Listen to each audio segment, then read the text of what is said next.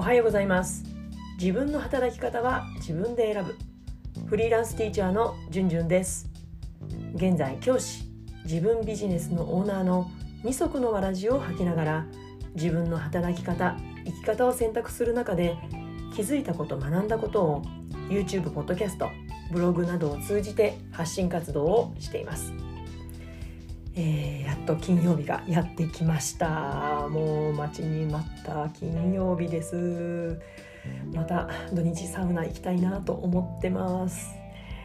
えー、だんだんね寒くなってくるのでもう皆さんね風邪ひかないように。学期末にも突入突入してますからね。通知表とか、ね、個人面談とかいろいろ行事が立て込んでいると思います。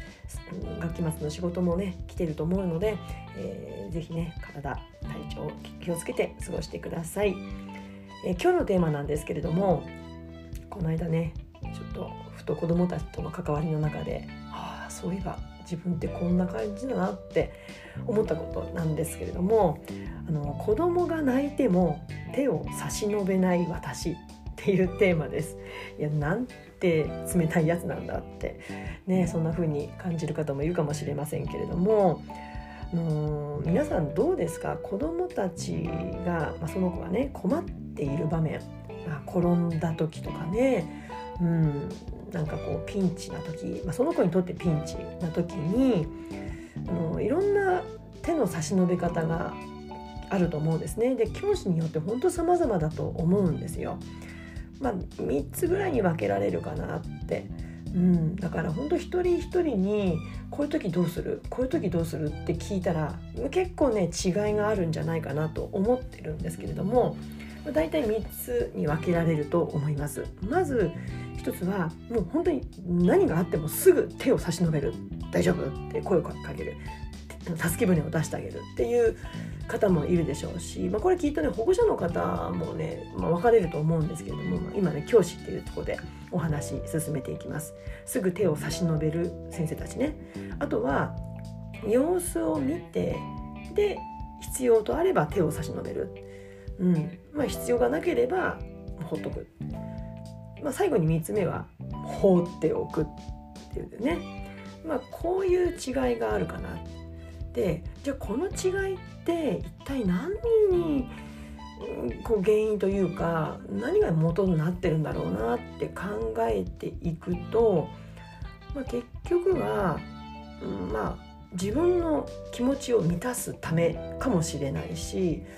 うん、あとは、まあ、その子にどんな力をつけたいのかっていうところに違いがあるんじゃないかな、まあ、つまり自分軸自分の価値観とか、まあ、そういったところがすごく、うん、影響があるんじゃないかなって思いました。うん、で、まあ、私なんですけれども、まあ、テーマにもなってる通り私子供が泣いても手は差し伸べない、まあ、もちろんケースバイケースですよで基本的に私は様子を見るようにしています。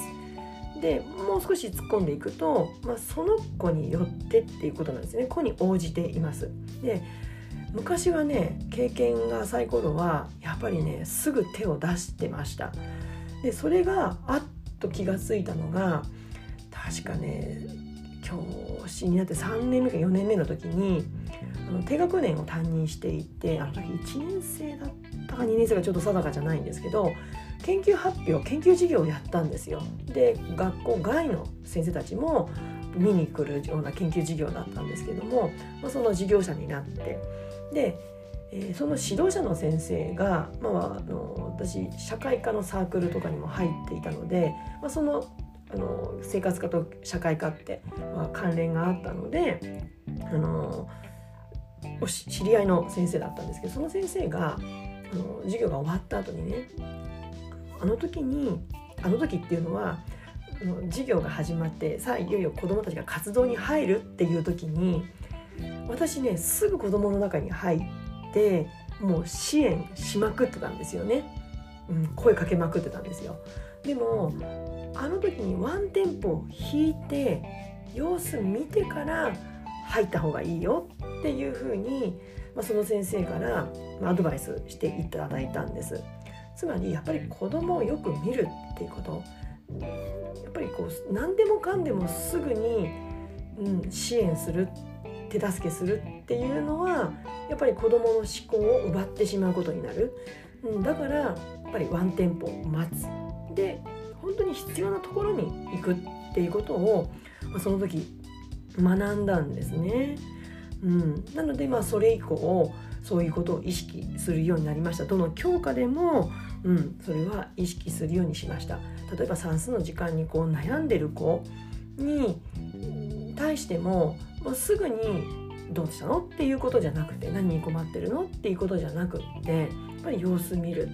でもしかしたら私が手を出す前に声かける前にお友達がかけてくれるかもしれないだったらよっぽどその方が子供たち同士のつながりも生まれるしうん、でも普段の算数の授業ね、その子の実態によってはやっぱりもうすぐに対応してあげなきゃいけないこともあるかもしれない。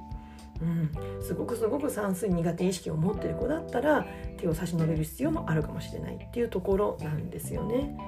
ところがやっぱりこうその教師によってやっぱりこう昔の私のように子供が困ってたらもうすぐ手を差し伸べるっていう方もまだまだいらっしゃるので、まあ、でもそれはやっぱり結局その方の自分軸うんによるんじゃないかな。だからまあ子供によってはその方がすごく嬉しいし嬉しいかもしれないし、うん、その先生に対する、うん、親しみ具合としては優しい先生として、うん、こうインプットされるかもしれないだからまあ正解は結局ないんですけれどもただ自分の教師としてのスタンスとしては私はそういう考えで子どもたちに接してます。でこのテーマのね子供が泣いても手を差し伸べない私で、まあ、そのことを考えたきっかけになった具体例が最近あったんですよ。うちのクラス今ね朝の会に、まあ、その日の予定も話をするし翌日の、まあ、ざっとした連絡をします。で宿題も、まあ、帰りの会とかねまあそういうことをその時間にやる先生もいると思うんですけれども私はもう朝ざっと話をしてしまって極力帰りの会ももサクッと終わりにするっていうようにしているんですね。で、えー、宿題をメモする場面があった時に、まあ、当然鉛筆が必要じゃないですか。だから朝の準備の時に朝の会で連絡をするから筆箱とそれから連絡のメモする紙ですよねそれを用意しとくっていうのが一応ね子どもたちに伝えてあるルールになってるんですけれどもあのある子がねなんかそのメモする場面になった時になんか様子がおかしいんですよね。でもピンとくるわけじゃないですか。あ忘れたなって。うん、でなんか様子見るとこう筆箱が出てないからあ筆箱忘れたんだなと思って。でそのうちね泣き始めたんですよねその子が。でお友達も気づくじゃないですか。私が気づくんだから前の子も気づくし「でどうしたの?」とか声かけて。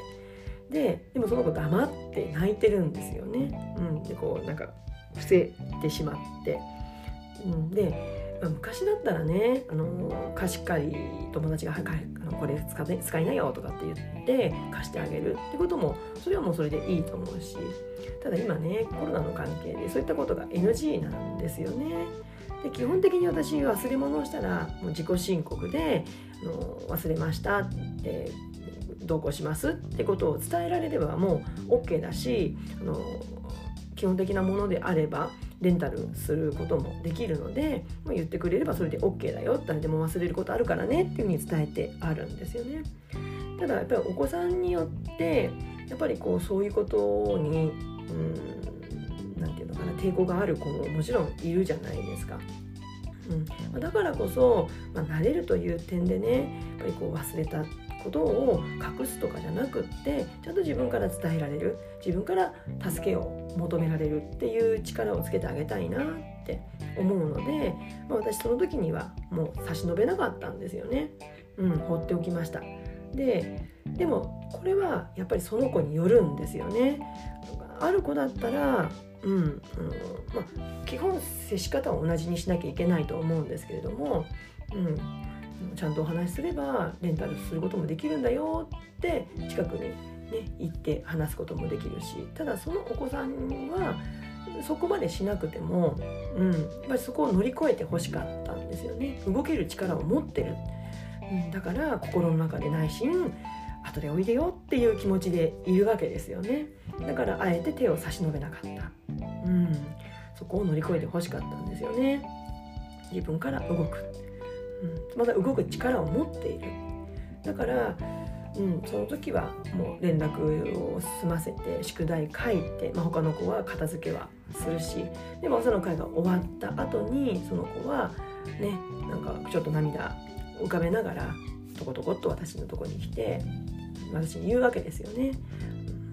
だからよく言えたねって貸してあげるよって言って貸すわけですよね。まあ、それでも OK じゃないですか。よく言えたねって褒めてあげられる場面にもなる。うん、だから私はあえて手を差し伸べないんですよね。うん、ただ子どものね意識の中にまあ私という存在は、うん、やっぱり厳しい先生っていうふうにインプットされるかもしれないし、うん。まあ、でももうそれはそれでいいわけですね。もう子供に力つけてあげさえすれば私はそれでいいと思うし、うん、だからね人ってやっぱり優しい人大好きだし私も好きだしただ、うん、あれこれ世話を焼く人が優しい人って思われがちだけれどもでも教師っていうポジションはそれだけでは済まないんじゃないかなって思うんですね。やっぱり力をつけてあげる。だからこそ子どもたちの前にいるっていうことだと思うので、うん、何でもかんでも手を差し伸べれば優しい先生かっていうとそうではないっていうことなんですよね。うん。えー、今日は子供が泣いても手を差し伸べない私という、まあ、なんかね言い訳みたいな話になってしまいました。いかがでしょうか？今日の内容に関するご感想ご意見ぜひお待ちしています、えー、またね学級経営や教師のメンタルヘルス働き方に関する悩み相談も受け付けていますので一人で悩まずにぜひ私でよければ声をかけてくださいお茶会なども開催していますので、え、そんなところも、え、そんな会も、え利用していただけたら嬉しいです。あ、のグループで集まるっていうのが抵抗があればあの個別に対応もしますので個別のお茶会もできますのでぜひ声をかけてください。そういったメッセージやコメントは LINE 公式お友達登録をして、えー、メッセージを送ってください。またインスタグラムも力を入れて情報発信しています、え、このポッドキャスト YouTube でお話ししている内容を画像と文字で端的に発信していますのでぜひチェックしてみてください。リンクは概要欄に貼っています。それでは次回のポッドキャスト YouTube まで。Let's have fun! バイバーイ